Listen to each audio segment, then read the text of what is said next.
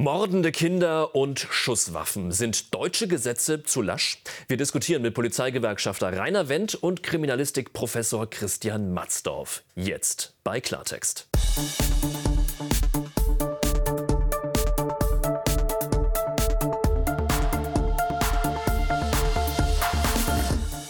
Freue mich, dass Sie da sind. Ganz herzlich willkommen bei Klartext aus Berlin. Einer der mächtigsten Polizisten im Lande ist bei uns. Rainer Wendt ist Chef der deutschen Polizeigewerkschaft. Er beobachtet eine Zunahme von Brutalität und Bewaffnung im Land.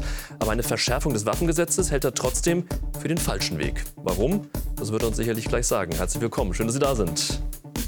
Christian Matzdorf ist einer der profiliertesten Kriminalisten Deutschlands. Er hat über 30 Jahre als Ermittler gearbeitet, unter anderem beim Kriminaldauerdienst. Heute ist er Professor für Kriminalistik an der Hochschule für Wirtschaft und Recht in Berlin. Seine Forderung, Führen von Waffen, das muss schlicht und einfach verboten werden.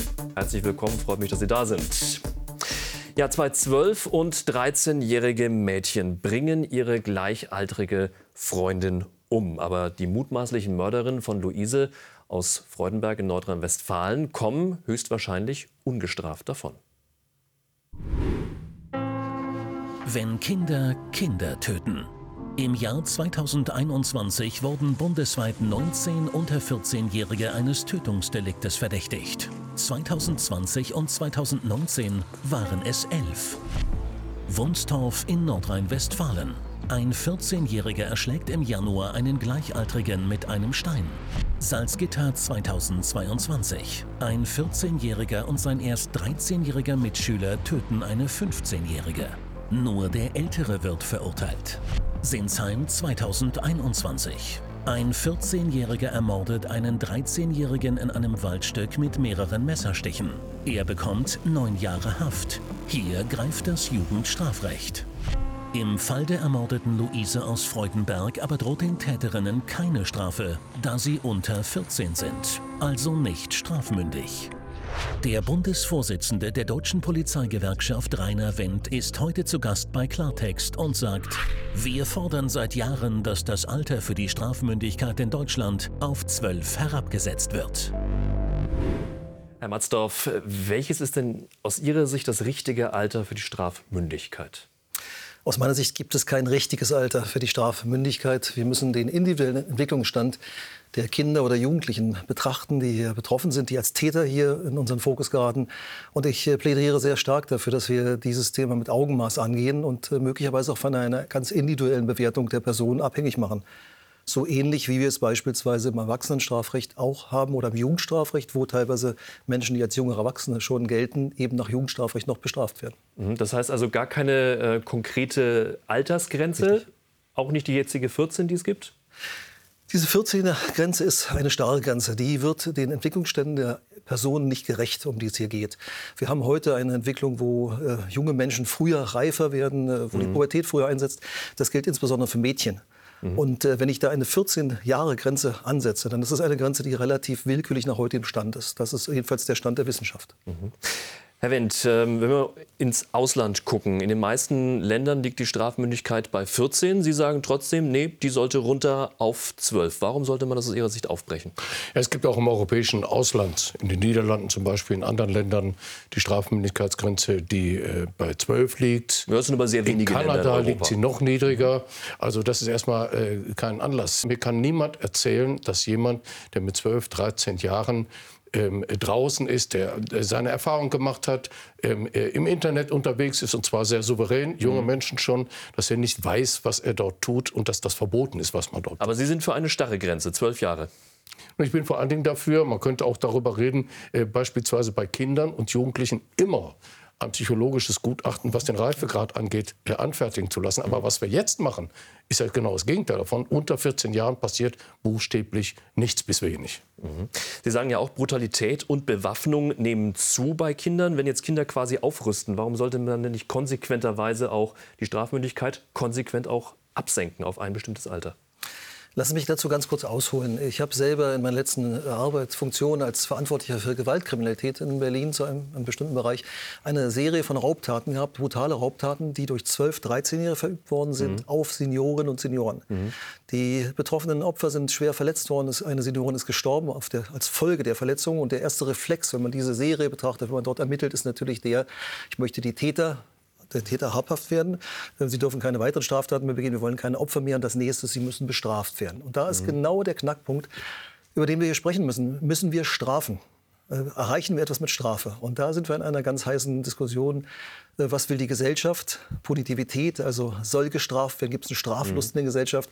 Aber die andere Frage ist eben die, was bewirke ich mit einer Strafe und kann ich tatsächlich auf einen Menschen in dem jungen Alter einwirken, wenn ich strafe? Das kommt darauf an, was man unter Strafe versteht. Strafe heißt ja eben im, insbesondere im Bereich von Jugendkriminalität auf Kinder und Jugendliche einzuwirken. Ja, so und das tun wir, das tun viele fleißige Leute bei Jugendlichen. Bei Kindern passiert erstmal gar nichts. Da haben wir zwar das theoretische Modell, dass die Jugendämter ja die Möglichkeit haben. Ja. Das ist aber äh, der alte Irrglaube, den ja auch die Politik äh, pflegt, dass sie nämlich glauben, wenn sie die Zuständigkeiten und die Aufgaben auf dem Papier richtig verteilt haben, dann ist damit die Lebenswirklichkeit schon geregelt. Das ist sie nicht. Die Lebenswirklichkeit ist eine ganz andere, dass die Kommunen, die ja dafür zuständig ist, schon jetzt aus dem letzten Loch pfeifen, mhm. das Personal gar nicht haben, um tatsächlich Familien- und Kinderbetreuung so zu machen, wie wir uns das gerne wünschen bei auffälligen Kindern und Jugendlichen. Und wenn wir die nicht haben, müssen wir andere Möglichkeiten suchen, um beispielsweise auf 12-, 13-Jährige auch einzuwirken. Denn nichts Was denn für Möglichkeiten? Was gibt es denn da? Zum Beispiel die Wirkung eines Strafverfahrens. Ein Gespräch mit dem Staatsanwalt hat eine völlig andere Wirkung als mit einem Sozialarbeiter vom Jugendamt. Äh, das ist nun einmal so, weil Staatsanwälten und äh, Gerichten eine Autorität zugeschrieben wird, die sie auch haben sollen. Das ist auch gut so. Und dass deshalb eine andere Einwirkungsmöglichkeiten da besteht. Zweitens, das Gericht kann zwingend zu erfüllende Auflagen erteilen. Beispielsweise äh, Betretungsverbote für bestimmte Örtlichkeiten, äh, Umgangsverbote mit bestimmten Personen und vieles andere mehr. Das können Gerichte machen, Jugendgerichte, die tun das auch. Mhm aber nur bei denen ab 14. Darunter sind die Jugendbehörden auf die Kooperation mit den Eltern angewiesen. Und das ist einfach nicht ausreichend. Und bis die Familiengerichte dann mal tätig werden, da wird ja immer gesagt, ja, aber die Familiengerichte können das regeln. Entschuldigung, dann haben die Kinder schon äh, die erste, das erste Berufsleben hinter sich, bis die Jugendgerichte, bis die Familiengerichte da tätig werden können, weil es einfach mhm. viel zu lange dauert. Aber wirkt ein Gespräch mit dem Staatsanwalt abschreckend? Ja, ich bin oder da zwiegespalten. Ja, auch immer Abschreckend ist übrigens der falsche Ausdruck. Es soll Eindruck machen. Oder Eindruck? Soll ja Wirkung zeigen. Wir haben ja ein Ziel. Also unser übergeordnetes Ziel ist in diesem Fall, dass diese Kinder keine Straftaten mehr begehen. Mhm. Und man darf nicht vergessen, und das passt auch zu dem, was Herr Wendt hier gerade gesagt hat, diese Kinder, die Straftaten, gravierende Straftaten, schwerste Straftaten hier begehen, die sind ja selber in gewisser Weise, auch wenn es sich jetzt in dem Kontext fast merkwürdig anhört, auch Opfer. Denn ihr Kindeswohl, ihre Entwicklung ist stark gefährdet. Ein Kind, was ein anderes Kind tötet, hat äh, signalisiert auf deutlichste Art und Weise, dass eine Kindeswohlgefährdung vorliegt. Und zwar eine Gefährdung, die nicht aus dem Nichts kommt, wie Sie gerade gesagt haben, sondern eine gewisse Vorgeschichte hat. Wenn diejenigen wissen, dass sie ein Fehlverhalten gezeigt haben, etwas gemacht haben, was tatsächlich so belegt ist, und das müssen wir voraussetzen in den Fällen, in den schweren Fällen, bei den anderen Fällen muss man es diskutieren, dann äh, kann es sein, dass vielleicht ein Gespräch mit Menschen, die den Staat, die Staatsgewalt hier vertreten, dass das eine Wirkung hat auf äh, diese Kinder. Ich bezweifle aber, dass es in allen Fällen äh, tatsächlich wirkt, weil da das Unrechtsbewusstsein fehlt. Wenn ich aus Familien komme, wo Gewalt an der Tagesordnung ist und ich übe Gewalt aus, beispielsweise im schulischen Umfeld, dann äh, ist das für mich etwas ganz Normales. Und deshalb bin ich auch nicht bereit, mich möglicherweise auf, ein, äh, ja, auf eine Ermahnung, eine Belehrung oder auf ein entsprechendes Gespräch mit dem Staatsanwalt, dem Jugendstaatsanwalt, Jugendrichtern einzulassen. Den Unsicherheitsfaktor haben wir aber immer, dass wir nicht wissen, welche Möglichkeiten gibt es und welche Wirkung entfalten bestimmte Möglichkeiten, Ermahnungen. Aber eins ist doch äh, ziemlich einleuchtend und die Erfahrung hat man ja auch mit anderen Jugendlichen gemacht, dass Gerichtsverfahren schon an sich eine Wirkung haben. Und zumindest sollte man den Jungen, den 12- bis, bis 14-Jährigen, die Möglichkeit geben, auch diese Wirkung zu erfahren. Das tun wir alles nicht. Was wir jetzt haben, ist äh, der Besuch eines, des Jugendamtes, vielleicht eine Vorladung beim Jugendamt. Also höre ich raus, dass Sie dagegen sind, äh, mutmaßliche Mörderinnen, wie jetzt in diesem Fall, ähm, die minderjährig sind oder strafunmündig sind, 12 und 13 Jahre alt, ähm, zu bestrafen. Nein, ich bin dagegen, sie in den Knast zu stecken. Ja, das, das Aber Punkt. Ja, äh, die Strafmündigkeit abzusenken, da bin ich schon äh, für. Das heißt, die Strafen in Deutschland, Strafmöglichkeiten, gibt es eine ganze Fülle. Nur die wenigsten werden eingesperrt. Das, der, die Freiheitsstrafe ist das schärfste Schwert des Rechtsstaates. Mhm. Noch einmal, etwas mehr als 40.000 Inhaftierte haben wir in Deutschland bei 5 Millionen Straftaten jährlich. Das heißt, nur ein Bruchteil werden tatsächlich mit einer Freiheitsstrafe belegt. Die, die, die Strafmöglichkeiten in Deutschland sind eine ganze Menge. Nur die vielen Möglichkeiten, auch die positiven Wirkungsmöglichkeiten von Strafe und von Gerichtsbarkeit, die entfallen bei den 12- bis 14-Jährigen. Das heißt, da nehmen wir gar keinen Einfluss mehr. Da tun wir da gar nichts. Wir warten förmlich darauf nur, bis sie 14 mhm. sind und bis wir sie endlich bestrafen können. Und diese zwei Jahre gehen dabei verloren. Also im Jugendstrafrecht äh, ist ja der Aspekt der Strafe, der steht ja ganz stark im Hintergrund. Das mhm. Jugendstrafrecht ist ja ein Re oder Jugendrecht, Entschuldigung, ich habe den Begriff auch verwendet. Jugendrecht ist ja ein äh, Feld, wo es darum geht, äh, wieder einzugliedern, äh, eine Entwicklung zu fördern, eine positive und eine gesellschaftskonforme Entwicklung zu fördern.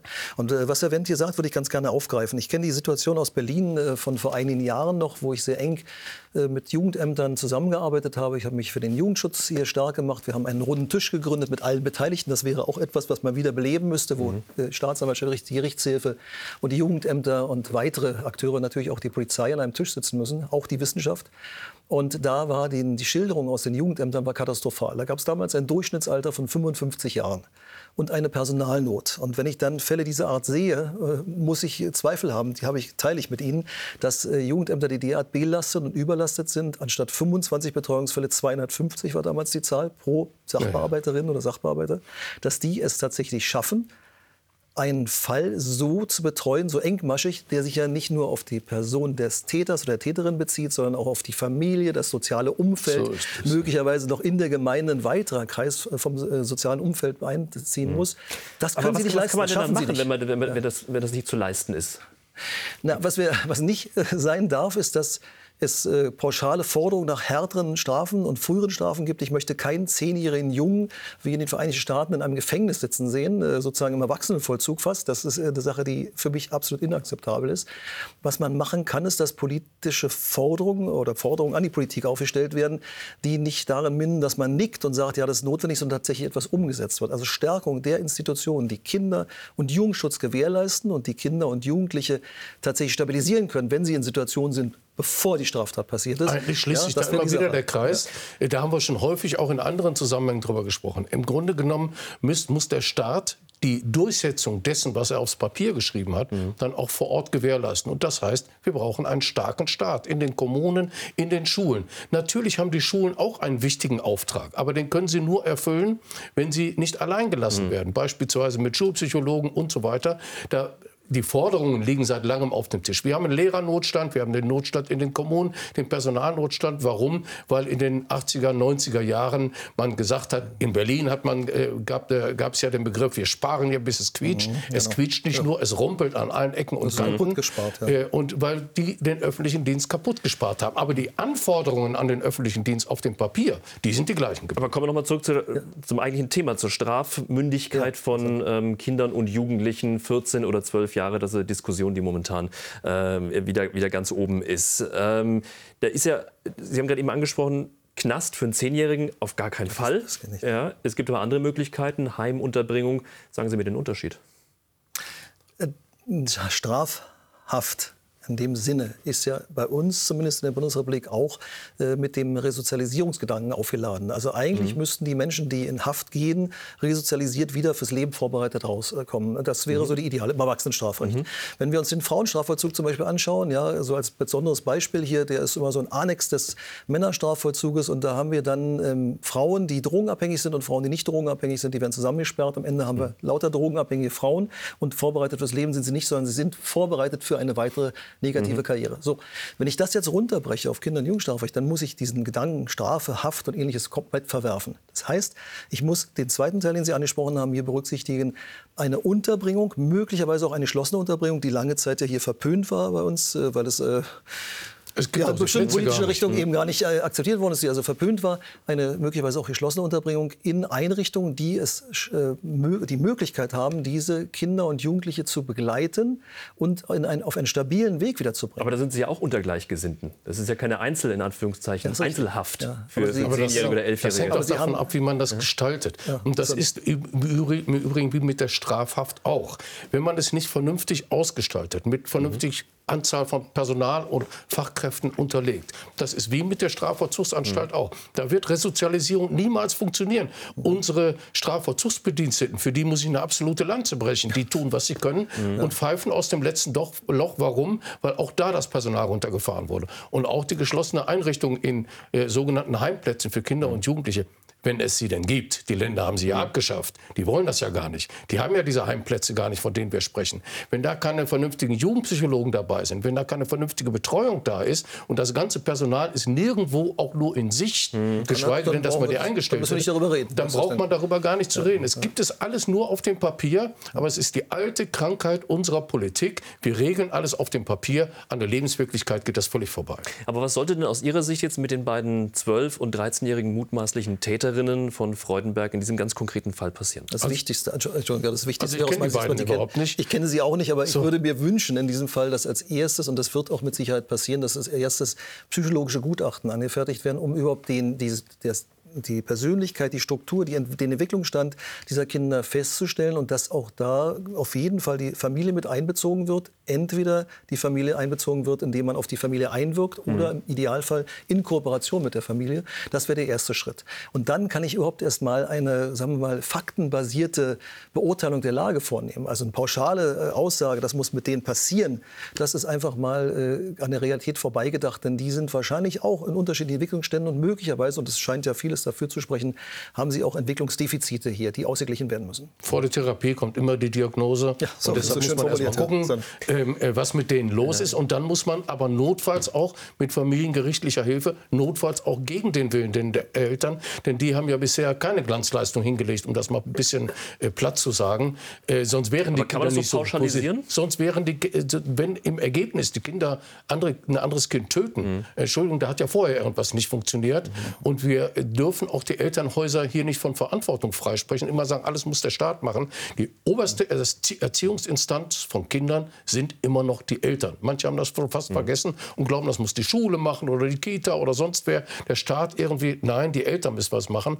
Und wenn die Eltern jetzt nicht kooperieren, dann wird natürlich mit familiengerichtlicher Hilfe das notfalls auch gegen die Eltern durchgesetzt werden müssen. Aber das ist auch richtig so. Es ist trotzdem wichtig, dass wir erst einmal eine Bestandsaufnahme machen, wie Sie gerade gesagt haben, eine Diagnose, bevor man jetzt hier auch die Eltern vor vorverurteilt. Die sind in einer ganz äh, schwierigen Situation momentan. Das sage ich ohne Wertung. Also da geht es jetzt gar nicht um Schuld oder Nichtschuld oder Erziehungsfehler oder was auch immer hier zur Debatte steht, sondern es geht einfach darum, dass wir wissen müssen, was ist in der Familie passiert, was ist gelaufen, wo gibt es Defizite. Und wenn ich die festgestellt habe, dann können wir über alle anderen weiteren Maßnahmen nachdenken. Und dann eben auch, wie Sie gerade angesprochen haben, eben mit familienrechtlicher Hilfe aufgrund eines familienrechtlichen Beschlusses. Jetzt haben Sie ähm, vorhin gesagt, sinngemäß, die Täter sind auch Opfer.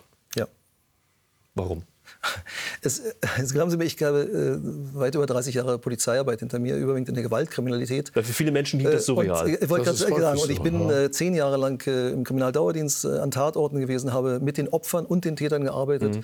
Und es ist sehr, sehr schwer, das ist tatsächlich jetzt eine persönliche Botschaft, die ich hier geben muss, äh, es ist sehr, sehr schwer, über seinen Schatten zu springen und zu sagen, die Täter sind auch Opfer.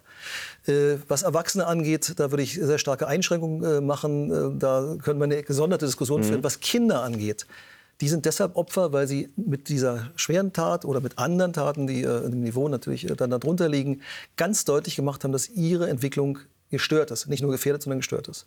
Und das ist das, was wir im Sozialgesetzbuch 8 als Kindeswohlgefährdung bezeichnen. Das ist doch das, wozu, wozu äh, ist denn Erziehung von Kindern überhaupt da? Kinder von, Erziehung von Kindern ist da, sie vorzubereiten auf ein eigenständiges Leben, den eigenen Platz im Leben zu finden, ein mhm. rechtstreues Leben zu führen, ein, ein äh, Leben zu führen, in dem man andere eben nicht schädigt und keine Straftaten begeht. Dazu ist Erziehung da. Und wenn diese Erziehung nicht funktioniert hat, aus welchen Gründen auch immer, äh, dann sind die Kinder auch tatsächlich Opfer von Einflüssen, möglicherweise von mhm. außen, vielleicht von Defiziten an anderer Stelle, aber irgendwo sind sie auch Opfer. Ich würde dieser These nicht unbedingt widersprechen.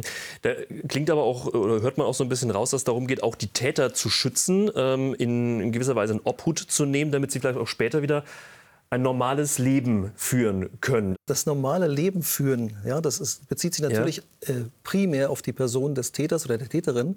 Aber Sie dürfen ja nicht vergessen, äh, diese Menschen, wenn sie nicht in einer geeigneten Art und Weise angesprochen, mhm. behandelt, versorgt, betreut werden, sind ja für die Gesellschaft weiterhin auch eine Gefahr. Also wir, können, wir sind verpflichtet und aufgerufen dazu, eine negative Entwicklung, die sich hier mit dem Gipfel eines ja. Tötungsdeliktes äh, sozusagen gezeigt hat, dass wir diese Entwicklung äh, aufhalten, durchbrechen.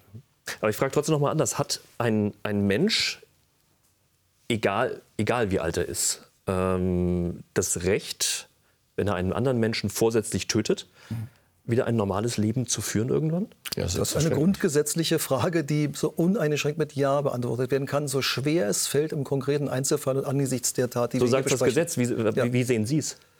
Ähm, ich äh, stimme dem uneingeschränkt zu. Ich stehe mit beiden Füßen fest auf unserem auf der auf dem wir Grundgesetz. Beide, ja, wir haben beide den Eid auf die, ja, ja, ja, das Gesetz ist ein, aber wie sehen, wie sehen Sie es? Nein, nicht nur irgendein Gesetz. Also wir haben ja beide den Eid auf dieselbe Verfassung geschworen. Da steht drin, die Würde des Menschen ist unantastbar und nicht die Würde des Menschen, der sich rechtstreu verhalten hat oder die Würde des Menschen, der sich so oder so verhält, sondern die Würde des Menschen, die ist im Personensein begründet mhm. und zwar unabhängig davon, welche Schuld diese Person auf sich geladen hat. Ich glaube zu verstehen, äh, in welche Richtung Ihre Frage geht und ich kann äh, Ihren Grundgedanken gut nachvollziehen.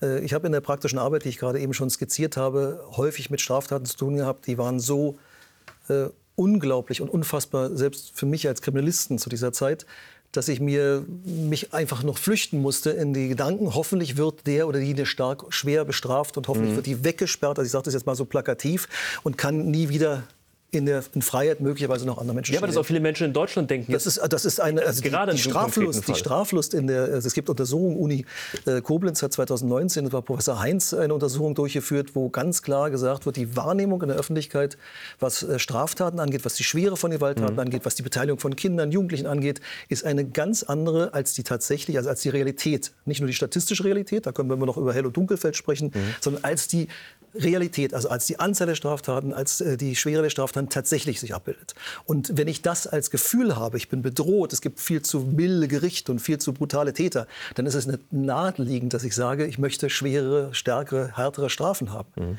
Aber ich muss immer dabei, und das ist jetzt, was wir gerade angesprochen haben, ich muss dabei berücksichtigen, dass auch Täter ein grundgesetzlich verbrieftes Recht auf Menschenwürde haben und demzufolge in einer angemessenen Art und Weise angefasst werden müssen. Was angemessen ja, ist, entscheiden die Richter. Ja. Und es gibt es ja durchaus auch, äh, dass die, der absolute Freiheitsentzug stattfindet, nämlich bei denjenigen, die beispielsweise nach Erwachsenenstrafrecht verurteilt wurden und bei denen die besondere Schwere einer Schuld festgestellt wurde, Klar, die im Anschluss daran aus Gefahrenabwehrgründen mhm. nicht zur Verbüßung mhm. von Strafhaft, sondern nach Verbüßung der Strafe in Sicherungsverwahrung genommen werden und da auch ihr Leben lang tatsächlich bleiben selbst die Sicherungsverwahrung wird ja regelmäßig wieder überprüft, ob die Grundlagen noch vorhanden sind. Also selbst ein das Ja, ja aber es geht ja immer mal Wachsel. Ja, aber das, würde man ja nicht, das würde man ja nicht bei Kindern feststellen wollen. Mhm. Also äh, das sind ja äh, Menschen, die sind am Beginn ihres Lebens. Also äh, da kommt ja kein äh, normal denkender Mensch auf die Idee äh, zu prognostizieren, dass von diesen jungen Menschen eine Gefahr ausgeht, sodass man sie ihr Leben lang einsperren muss. Sondern hier ist ganz, äh, ganz offensichtlich das Defizit der aufgearbeitet werden werden müssen. Man muss sie erstmal analysieren mhm. und dann muss man zielgerichtet daran gehen. Mhm. Denn äh, wir können ja nicht Zwölfjährige, ich finde, man sollte ihnen die Segnungen einer, der heilenden Wirkung eines Strafverfahrens zukommen lassen, ja, aber sie für ihr Leben lang wegzusperren, nein, auf gar keinen Fall. Ich würde gerne einen anderen Aspekt äh, in, in dem Zuge nämlich aufmachen, weil die Frage ist ja immer nach solchen Taten, wie sich das künftig verhindern mhm. lassen kann. Bei Kindern, wir haben es jetzt gerade, wir diskutieren darüber, ob man eine Strafmündigkeit absenkt. Bei Erwachsenen, da hat man dann immer schnell die Waffengesetze auch im Blick. Sieben Menschen und sich selbst tötete der Amokläufer Philipp F. in Hamburg. Erst seit Dezember 2022 war der Sportschütze legal im Besitz einer registrierten Waffe. Zweifel an seiner Zuverlässigkeit oder Anhaltspunkte für eine psychische Erkrankung gab es bei den Behörden nicht. Doch mehr als nur Anhaltspunkte lieferte sein wirres Manifest über Jesus, Satan und Adolf Hitler. Nur, die Behörde fand das Buch nicht im Internet. Mit 135 Schüssen aus seiner halbautomatischen Pistole P30 vom deutschen Hersteller Heckler und Koch richtete er ein Blutbad an. Mit einer von 5,4 Millionen Schusswaffen in privater Hand. Paragraph 4 des Waffengesetzes nennt die Voraussetzungen für den privaten Waffenbesitz. Neben Volljährigkeit, Zuverlässigkeit und persönlicher Eignung bedarf es den Nachweis über waffenrechtliche Sachkunde und den Nachweis über ein Bedürfnis, eine Waffe zu besitzen. Das haben etwa Jäger und Sportschützen. Aber reicht das? Wieder einmal beginnt reflexartig die Debatte über schärfere Waffengesetze. Dabei ist die letzte Änderung erst drei Jahre alt. Einen neuen Entwurf gibt es bereits. Es braucht ohnehin viel Kontrolle, gerade in, äh, in diesem Bereich, wo wir ja diejenigen auch erwischen wollen, ähm, wo es möglicherweise psychische Beeinträchtigungen gibt, wo äh, zu viel gelagert wird, äh, falsch gelagert wird an Waffen ähm, oder zu viel Munition, wie in diesem Fall dort ist. Streitpunkt ist vor allem das verpflichtende ärztliche oder psychologische Gutachten für Menschen über 25. Hätte das die Tat von Hamburg verhindern können? 5,4 Millionen Waffen in Privatbesitz in Deutschland. Muss das sein? Ja, das lässt der Gesetzgeber zu in einem Land, das äh, eines der strengsten Waffengesetze der Welt hat. Äh, wir haben eine äh, große Kultur von Schützenvereinen in Deutschland. Da sind äh, viele hunderttausende Menschen, die dort eine Kultur mhm. pflegen, nämlich die des Schießsports. Und die haben auch ein Recht darauf und die haben vor allen Dingen auch ein Recht darauf, nicht pauschal unter Kriminalitätsverdacht zu geraten, sondern das sind diejenigen, die in der Vergangenheit viele neue Regelungen haben hinnehmen müssen, mhm. die sich Panzerschränke gekauft haben und alles Mögliche, äh, neue Aufbewahrungsfristen äh, und Transportregeln äh, beachten müssen. Das heißt, und das beachten die auch, und zwar meistens, allermeistens äh, und äh, deshalb äh, nicht äh, hier kriminalisiert werden dürfen. Also ich bin dagegen, das zu tun. Ich bin dafür, die vielen Regelungen, die wir haben, und Frau Faeser hat das ja angesprochen, wir haben letzten Freitag noch darüber gesprochen, äh, die müssen jetzt erstmal eingehalten werden. Mhm. Und um nur mal um ein Beispiel zu nennen, eine unangemeldete, um eine unangemeldete äh, Kontrolle über sich ergehen zu lassen in Berlin, vergehen 50 Jahre. Das heißt, äh, sie haben alle 50 Jahre die Chance, einmal kontrolliert, kontrolliert zu werden. So wenig Personal haben wir. Und bevor wir das nicht korrigiert haben, müssen wir nicht über neue Regeln sprechen. Wie sehen Sie das? 5,4 Millionen Waffen, als ich die Zahl vor wenigen Tagen gelesen habe, das erste Mal, das ist, ich hat es fast umgehauen. Im Privatbesitz. Ja, mir geht es genauso. Wir haben eine Million, rund eine Million Waffenbesitzer. Der, äh, die Zahl ist leicht rückgängig. Aber die Zahl der einzelnen Waffen, die auf eine Person angemeldet sind, die steigt ständig.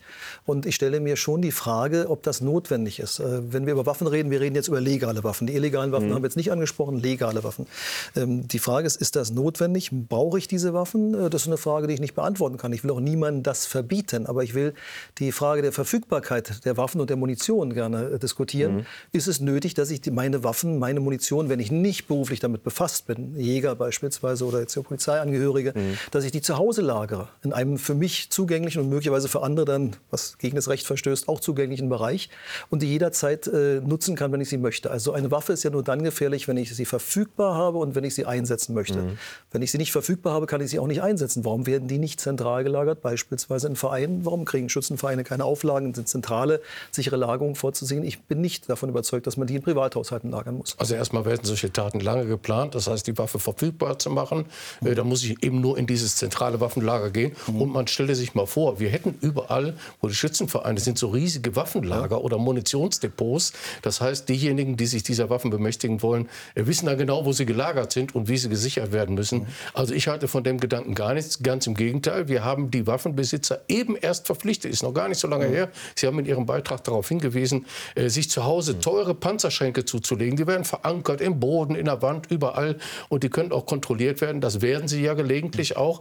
Und äh, jetzt eine Neuregelung zu machen äh, und neue Waffenlager anzuschaffen, es gibt ja ganz absurde Ideen teilweise. Manche möchten ja die Munition bei der Polizeiwache bedanken, weil die Kolleginnen und Kollegen werden sich bedanken. Ja, Wenn dann der Sportschütze am Wochenende kommt und sich sagt, ich brauche mal 50 Schuss, mhm. dann wird das Waffenbuch rausgenommen. Wir sind ja mhm. nicht so digital. Nein, und, aber was spricht dagegen, das im Schützenverein zu lagern? Es sind, ja, weil riesige Waffenlager entstehen. Die lagern ja zu Hause richtig, weil mhm. die Waffenbesitzer sich teure Panzerschränke zugelegt haben. Es war eine riesige Geschichte. Aber zu so, dem Sie den Eigenschutz haben. Das heißt, ja, wenn, Sie den, wenn, Sie, wenn die also Waffe aber im Schützenverein lagert und Sie wollen die Waffe nutzen, dann gehen sie zum Schützenverein und holen sich da die Waffe. Also es ist doch völlig absurd zu glauben, die Verfügbarkeit der Waffe wird dadurch geringer, dass sie beim Schützenverein gelagert wird. Ich bin doch Waffenbesitzer, mir gehört die hm. Waffe. Und ich kann sie mir auch beim Schützenverein holen. Und im Übrigen gilt. Ja, ja, aber wenn man sie auf dem Gelände belässt, wenn man zum Beispiel äh, drei, vier verantwortliche Personen im Schützenverein hat, die darüber wachen, wer eine bekommt, dann bekommt er sie äh, schießt damit auf der Schießbahn und muss sie hinterher wieder abgeben. Wenn das, ist das nicht denkbar, sowas? Nein, der, der Gedanke ist völlig absurd. Vor allen Dingen, warum sollte man das machen? Weil Millionen von Sportschützen gehen in Deutschland verantwortungsbewusst und vernünftig mit ihren Waffen um. Warum sollen die ihr Verhalten eigentlich ändern? Hm. Nur weil eine Handvoll durchgeknallter solche Attentate begehen, wobei die meisten Menschen übrigens durch Messerattentate sterben und nicht durch Schusswaffen. Aber ich will noch einen Gedanken Aber also sagen Sie, sagen Sie so, solche Attentate muss man dann in Kauf nehmen? Nein, die muss man nicht in Kauf nehmen, sondern man muss. Es klang mehr, aber jetzt gerade. Nein, man muss mehr kontrollieren und äh, möglicherweise bei dem einen oder anderen Hinweis auch noch gründlicher. Aber ich will noch einen Gedanken trotzdem, äh, einen Gedanken aufgreifen, den äh, Sie, Herr Matzow, äh, zu Beginn gesagt haben, was die Notwendigkeit angeht. Ich brauche nicht nachzuweisen, dass es notwendig ist, dass ich eine Waffe habe. Wir sind hier ein freies Land. Hier ist alles. Der, es ist nicht erforderlich, dass ich eine Waffe brauche. Der Staat hat mir nichts zu verbieten. Nur weil ich, der Staat hat auch gar nicht das Recht zu prüfen, ob ich etwas brauche. Das ist eine sehr liberale das, Einstellung. Aber ich, ja, ich bin auch ein liberaler Mensch. Ich, muss ich bin auch ein liberaler Mensch. Aber wenn der Staat nur noch erlaubt, was wirklich, wo der Bedarf nachgewiesen ist, mhm dann sind wir aber ein armseliges Land, dann sind wir keine freiheitliche ja, Demokratie mehr. ich darf erstmal alles haben. Ich darf sogar das größte Unnütz haben, mhm. äh, wenn ich es denn will mache ich das, weil, ich, weil wir ein freies Land sind. Also, dass ich die Notwendigkeit dessen nachweisen muss, was ich brauche. Ich brauche noch nicht mal zwei Krawatten, reicht auch eine. Und will der Staat mir das auch noch vorschreiben. Also, die ja, Notwendigkeit Krawatte kann man Tod schießen, nicht erfordern. Mit der Krawatte kann ich jemanden drosseln, aber es ist schon ein Unterschied, ob ich eine halbautomatische Waffe zur Verfügung habe oder mir mehrere Krawatten Aber nicht bei diesem Grundgedanken also, der, der, der, Nützlichkeit. Das also ich, muss ich dem Staat ich nicht nachweisen. Ich sehe schon, dass, der, dass wir hier eine sehr, sehr gründliche Abwägung der Freiheitsrechte auf der einen Seite so und dem Schutz der Gemeinschaft auf der anderen Seite treffen müssen. Und wenn Sie mich fragen, bin ich der Meinung, dass der Schutz der Gemeinschaft in diesem Fall tatsächlich ein überwiegendes Bedürfnis ist. Ja, und deshalb sollten wir gründlich kontrollieren und erstmal das Personal bereitstellen, ja, die das machen. Das ist richtig. Ja. Aber wenn Sie, wenn Sie das mit dem Personal oder mit den, mit den Kapazitäten, ja, es geht ja nicht, sich immer wieder der Kreis. Es geht ja nicht nur ums Personal. Es geht ja darum, dass die einzelnen Behörden nicht miteinander vernetzt sind, von der IT-Struktur ganz abzusehen. Also das heißt, wenn Berlin jemand eine schwere Straftat begeht, da fährt Nordrhein-Westfalen die zuständige Behörde, die die Erlaubnis erteilt hat, da fährt ja, Ich habe jetzt gehört, dass Frau Faeser, auch, Frau Faeser möchte das jetzt alles auch vernetzen und die möchte auch die Gesundheitsbehörden damit vernetzen. Das heißt, wenn jemand eine psychische Störung hat und die wird diagnostiziert, ja, dann erfährt die Polizei davon. Das, Herr Wendt, das glaubt doch wohl niemand. Herr Wendt, lassen, Sie uns, mal bisschen, lassen Sie uns das mal ein bisschen sortieren, Herr Wendt. Ja. Ähm, ähm, Personal haben Sie schon mehrfach angesprochen, das brauchen wir, da gibt es zu wenig in allen Behörden in und Deutschland. Personal brauchen wir aber auch für psychologische Gutachten, die ja Menschen äh, erbringen müssen, die unter 25 Jahre alt sind und eine Waffe mhm. haben wollen, einen Waffenschein, welcher Form auch immer, äh, haben möchten. Äh, Plan der Bundesinnenministerin der ärztlichen Schweigepflicht brauchen wir übrigens Plan auch. der Bundesinnenministerin ist ja 25-Jährige oder Menschen, die über 25 sind, für die soll das künftig auch gelten, dass sie eben ein entsprechendes Gutachten vorweisen hm. müssen. Ist das der richtige Weg, Herr Matzdorf? Äh, ja, wenn, also wenn es die einzige Konsequenz ist, dann würde ich sagen, ist es wahrscheinlich noch zu wenig, aber es ist ein Schritt in die richtige Richtung. Also die äh, Waffenaffinität ist schon eine besondere Affinität, eben nicht mit mhm. Krawattenaffinität oder äh, Plastikschüsselaffinität zu mhm. vergleichen. Insofern denke ich, dass man da auch mit anderen Mitteln rangehen muss und auch die gesetzlichen Grundlagen schaffen muss. Aber was wir hier beide ja eben aus unterschiedlichen Perspektiven deutlich gemacht haben, ist, entschuldigen Sie, wenn ich den Vergleich ziehe, der sehr hinkt, die Berliner Hundekotverordnung. Äh, ein Gesetz, eine Verordnung ist genau so viel wert. Ich, jetzt ich schon, weiß, ja. ich weiß, dass der hinkt. Ich glaube, der hinkt jetzt schon der Vergleich. Der hinkt, aber ja. in einem Punkt hinkt er nicht. Ein Gesetz und eine Verordnung ist nur dann oder ist nur so viel wert, wie auf dem Papier steht, wenn ich sie auch durchsetzen kann. Und deshalb habe ich diese, äh, unseligen, diesen unseligen Vergleich gerade bemüht. Äh, wenn ich nicht vorgehen kann gegen Menschen, die gegen diese Regeln verstoßen, gegen die Gesetze oder gegen die Verordnung verstoßen, dann habe ich auch am Ende keinen Effekt und dann brauche ich die Gesetze auch nicht. Wenn Regelungen jetzt geschaffen werden sollen, die das äh, in eine bessere Bahn lenken sollen, dann muss aber auch ganz klar sein, dass das Geld kostet und dass es Aufwand mhm. ist und dass es auch Zeit kostet. Und wenn es kein Geld kosten darf, dann tut es mir leid, dann brauchen wir diese Regelung auch nicht. Ja, Geld das wird ja das Geld der Kommunen kosten, wie so häufig. Ja, das ist richtig. Äh, mhm. Frau Faeser, also der Bund macht wieder Regelungen, äh, deren äh, Realisierung dann auf die Länder bzw. auf die Kommunen mhm. abgewälzt wird. So, und das möchte ich mal sehen, wie in den Kommunen dann, äh, das ist ja so der Plan, dass die Behörden alle zusammensitzen. Das heißt, die Justiz, die Ordnungsbehörden, die Gesundheitsämter, da mhm. freue ich mich schon ganz besonders besonders drauf. Mhm. Die Ärzte müssen dann ja auch, äh, die müssen dann ja die Krankheiten den Gesundheitsbehörden melden und die melden es der Polizei oder den anderen also Kommunalbehörden. Also diese Zusammenarbeit wird sowieso nicht funktionieren. Das muss man sich ja mal vorstellen denn, aber was halten Sie denn davon, ähm, dass auch Menschen, die eine Waffe haben wollen, die über 25 Jahre alt sind, ähm, psychologische Gutachten künftig bringen müssten. Also ich halte davon äh, erstmal gar Unabhängig nichts. davon, ob man es kontrollieren kann oder nicht, ob man das Personal hat. Ja, also wenn, wenn es davon unabhängig ist, ob man es kontrollieren kann, halte ich davon gar nichts, weil das eine Regelung ist, die auf dem Papier steht, die mhm. wieder einmal eine äh, Lebensrealität suggeriert, die nicht vorhanden ist. Dann sagt Frau Faeser, prima, ich habe wieder mal alles geregelt. Die mhm. klopfen sich alle auf die Schulter und sagen, wir haben das Problem gelöst. Im Bundestag und in der Bundesregierung klopfen sich auf die Schulter und vor Ort sagen die, nichts ist gelöst. Wir haben weder das Personal noch die Befugnisse, das zu kontrollieren. Mhm. Dann warten Sie mal ab, wenn die Datenschützer da erstmal rangehen und wenn dann auch noch die Gerichte da rangehen. Wir erleben es doch bei der anderen Regelung, wenn wir nämlich versuchen, mhm. Waffenscheine wieder wegzunehmen. Das ist ja auch so ein Lieblingskind von Frau Faeser. Wir müssen den Extremisten Waffen wegnehmen. Und die hat recht. Den Extremisten müssen wir Waffen wegnehmen. Und den Kranken und Verrückten an anderen Kriminellen müssen wir auch die Waffen wegnehmen. Nur, wer macht das? Frau Faeser sagt, wir müssen das machen. Prima. Und machen müssen es die kleinen mhm. Sachbearbeiter in den Waffenbehörden. Die müssen sich dann vor den Verwaltungsgerichten damit rumschlagen. Mhm. Denn jeder, jeder Entzug äh, eines, eines, äh, einer Waffe, eines Waffenscheins ist die Rücknahme eines Verwaltungsaktes. Und dann kommt das Verwaltungsgericht und sagt, ja, der hat ja. vor fünf Jahren mal rechtsextremistische Dinge begangen, aber die zählen jetzt nicht mehr. Und dann behält er seinen Waffenschein, übrigens mit der Folge, dass er sich bestätigt fühlt und sagt, ich habe den Staat besiegt. Jetzt ist es ja inzwischen so, ein anderer Punkt, den ich noch ansprechen möchte, ist, dass man in letzter Zeit einen, äh, ich sag mal, einen Trend sieht, einen Trend zur Selbstbewaffnung mhm. mit äh, ja. Schreckschusswaffen ja. oder mit äh, der Gaspistole. Also die mhm. Zahl der kleinen ja. Waffenscheine, die man dafür braucht, hat sich in den vergangenen acht, neun, zehn Jahren fast, fast, verdreifacht. Äh, warum? Wir haben vorhin äh, über die subjektive Sicherheit gesprochen, äh, über das Empfinden, vom, möglicherweise vom Staat nicht ausreichend geschützt zu werden, mhm. vor dem Hintergrund einer Situation, wie gesagt, subjektive Sicherheit, vor dem Hintergrund einer Situation, wo ich mich bedroht fühle durch zu viele Straftaten, durch insbesondere mhm. Gewalttaten, die ja besonders dann in das Interesse der Öffentlichkeit gelangen und äh, zu milde Strafen. Das heißt, die Täter können machen, was sie wollen, mhm. man schützt uns nicht. Und das ist ein Trend, äh, der hat sich hier abgezeichnet. Im Übrigen, nachdem in Berlin äh, Schreckschusswaffen restriktiver behandelt worden sind, hat es einen ganz starken Trend zur Nutzung, zur Mitführen und zur Nutzung von Messern gegeben. Das heißt, es gab mhm. auch eine Verlagerung daraus. Das resultiert mhm. ja auch, muss man mit berücksichtigen. Und das ist etwas, was äh, wahrscheinlich äh, ein Stück weit äh, den Zeitgeist aus einer sehr subjektiven Sicht widerspiegelt. Also ich fühle mich nicht ausreichend geschützt, ich muss es selber in die Hand nehmen.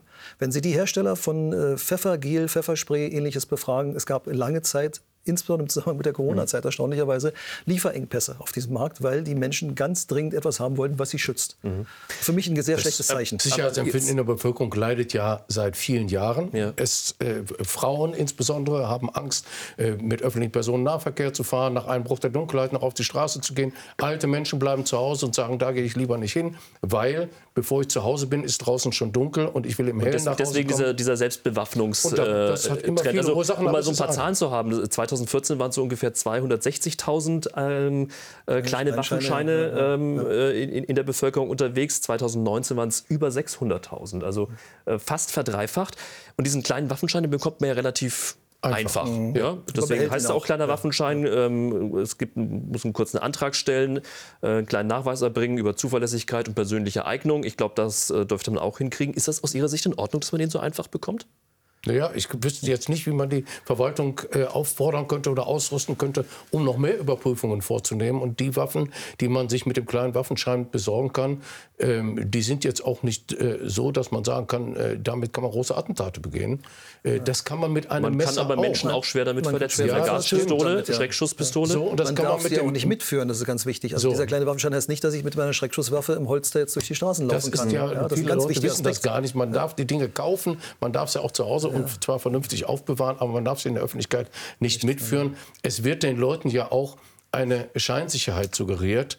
Äh, die Leute glauben ja auch in ihrer Handtasche tatsächlich im entscheidungserheblichen Zeitpunkt äh, ihre, ihre äh, Schreckschusspistole oder ihre, ihre, ihr Pfefferspray mhm. zu finden. Ich garantiere Ihnen, Sie finden es nicht. Und wenn Sie es gefunden haben, müssen Sie erstmal die Bedienungsanleitung durchlesen. Das heißt, die Frauen, die sich das in die mhm. Handtasche packen, die sind arm dran in der eigentlichen Situation. Ich rate immer allen Leuten, wenn es irgendwo gefährlich wird, wenn Messer gezückt wird, es Tumulte gibt, weg. weglaufen. Ist die noch immer sicherste Maßnahme. Weglaufen und nach Möglichkeit die Polizei rufen. Vielen Dank. Klartext war das mit Christian Matzdorf und Rainer Wendt. Dankeschön, dass Sie bei uns waren. Und ich freue mich mit Ihnen auf nächste Woche, Mittwoch wieder 22.10 Uhr hier bei Servus TV. Klartext. Ihnen einen schönen Abend.